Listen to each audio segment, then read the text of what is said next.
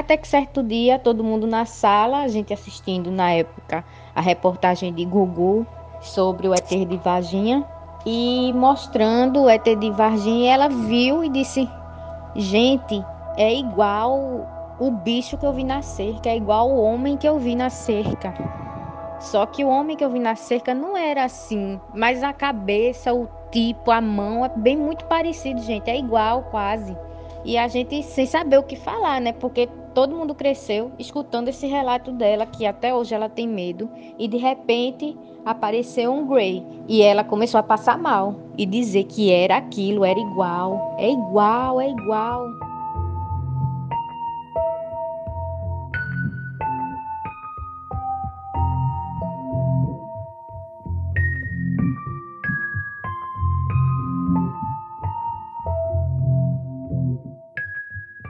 Era um lugar simples, sem luz elétrica dentro e fora de casa. Quando nossa protagonista, ao realizar seus afazeres domésticos, percebeu que não estava só. O que era aquilo? O que de fato teria acontecido ali nos arredores da usina de Jaboatão? Eu sou Zero, seu anfitrião, e hoje você conhece essa história pela voz de Bruna e seus relatos flutuantes.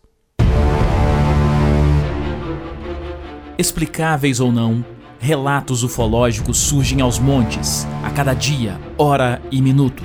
Quantos deles você conhece? E quantos casos sequer são relatados? Ajeite seus fones de ouvido e esteja preparado para experimentar um deles agora. Oi, eu me chamo Bruna, eu sou daqui de Jaboatão, dos Guararapes, Pernambuco. E o relato que eu tenho para contar não é meu, é da minha tia. Porém, ela não quis mandar o áudio falando, mas eu vou falar por ela o relato dela. Quando ela tinha por volta dos 14, 15 anos, hoje ela tem 57, 58 anos. Mas quando ela tinha entre 14 e 15 anos, ela morava num lugar bem calmo, sabe? Embora seja perto do litoral, fica próximo de, de usinas e é bem tranquilo. Porém, um lugar simples, na época não tinha energia elétrica, não tinha televisão, a luz de dentro da casa era feita por candinheiro e por esse motivo é, nem ela nem as irmãs dela nunca lavavam os pratos ou roupa ou qualquer outra coisa no quintal à noite, por ficar escuro. E nesse dia ela estava com muito medo, não sabe por quê, mas estava com medo e foi lavar os pratos mesmo assim. Ela tinha que lavar, essa é a tarefa dela do dia. E ela não queria, não queria, Porém, teve que ir. Na época tinha muitas irmãs, um lugar bem simples e cada um tinha suas tarefas. E se ela não fizesse aquela tarefa, ia se acumular para outra irmã e assim sucessivamente, né? Então ela foi.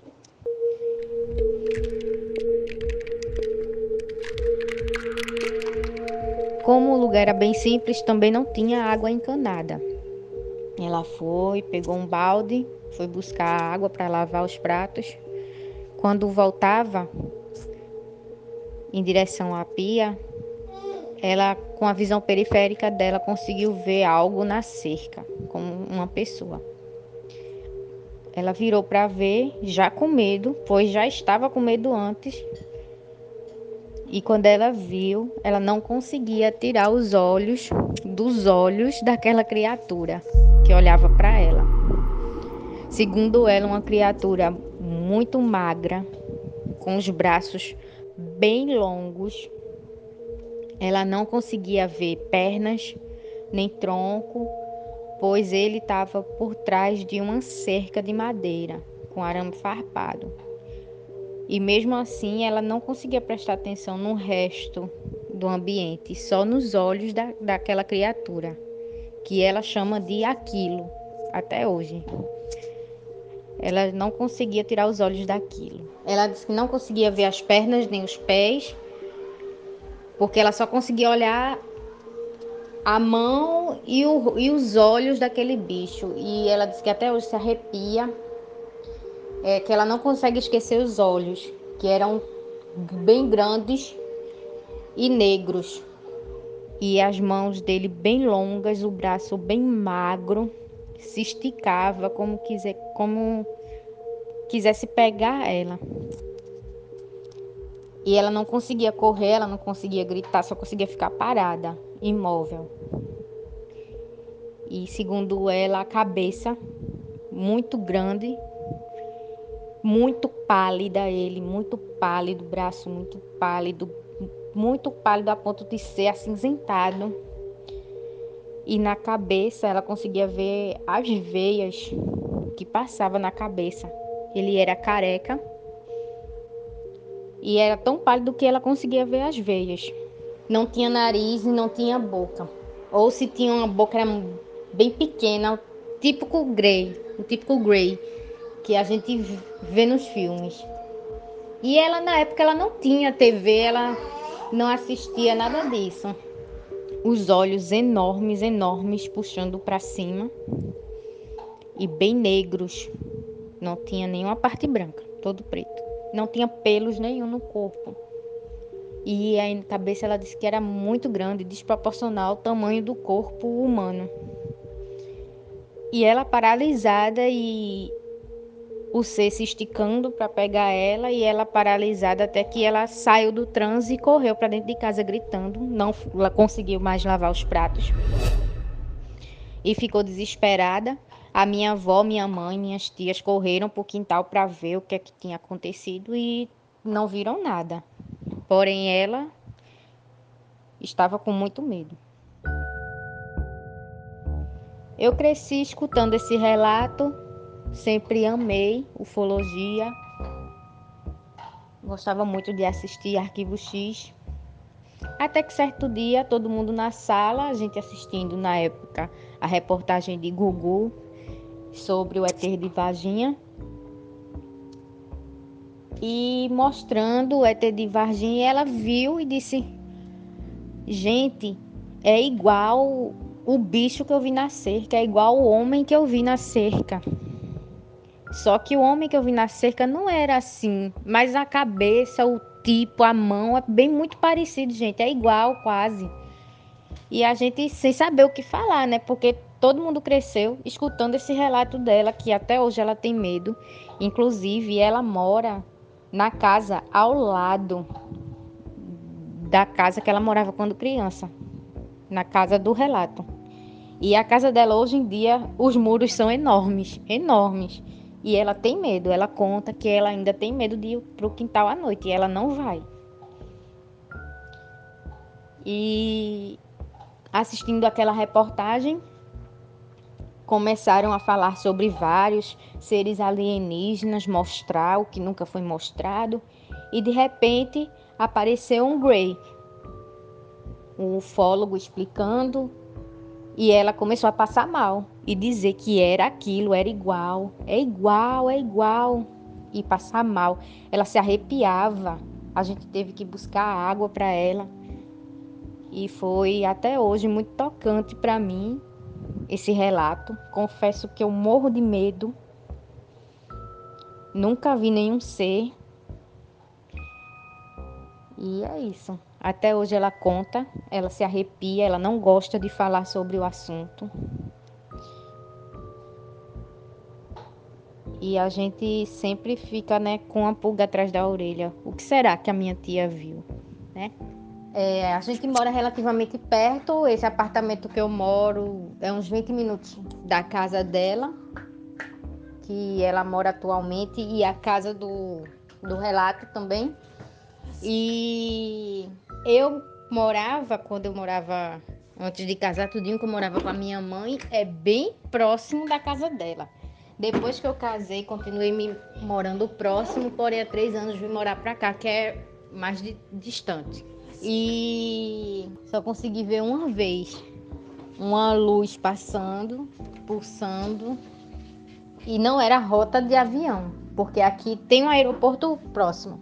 A, a gente vê várias rotas, E já passa tanto os aviões que a gente sabe decorar das rotas. Mas essa luzinha que eu vi passando não foi para a direção do, do aeroporto e passou em outro sentido. Foi bem interessante. Foi a única vez que eu consegui ver nesses três anos. E quando eu morava lá, eu via, já vi esfera, uma esfera reluzente, mas de ver assim a criatura igual a ela, eu, eu nunca vi. Confesso que eu morro de medo, mas eu gosto, eu gosto muito. Foi a partir daí, desse relato dela que eu cresci ouvindo e de tudo que eu assistia. Não sei se vai servir porque teve uma, umas pequenas interferências no meu bebê, mas o relato é isso. espero ter ajudado no podcast. Eu escuto e estou maratonando pela terceira vez. Obrigado pela oportunidade. Esse foi o relato dela. Amo o podcast. Beijo.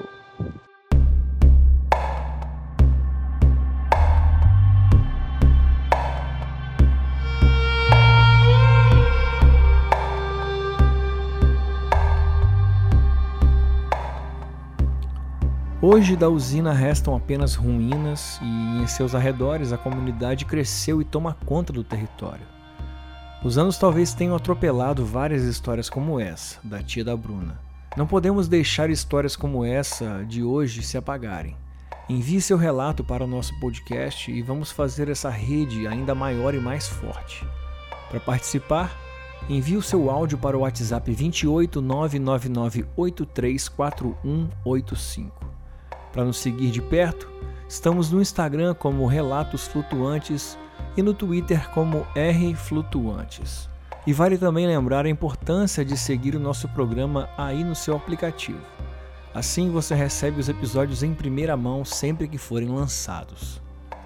Agora, se para você escutar os relatos flutuantes não é o suficiente, então está na hora de você conhecer o nosso financiamento coletivo e se tornar um comissário de bordo. Com R$ reais você passa a ter acesso a programas exclusivos e recebe o convite para participar do nosso grupo no Telegram, onde as coisas acontecem. Ali a gente debate os episódios. Então acessa aí www.apoia.se barra relatos flutuantes, dá uma conferidinha lá. Eu sei que você vai curtir todos os benefícios de ser um comissário de bordo. Agora sim, já acabou não, porque ainda dá para você sair bonito na rua e mostrar para todo mundo que você é um flutuante. Como assim? Acessando a nossa loja flutuante, é www.lojaflutuante.com.br. Tem muita coisa maneira lá. Ó, acabando esse episódio aqui, vem dar só uma conferidinha para você ver. Tenho certeza que você vai se identificar com muita coisa ali. E só lembrando que apoiador tem desconto e é desconto vitalício. Então fecha comigo e bora pra nave. Por isso, por aqui fico. Até semana que vem e leia o livro Nós Somos uma Nave.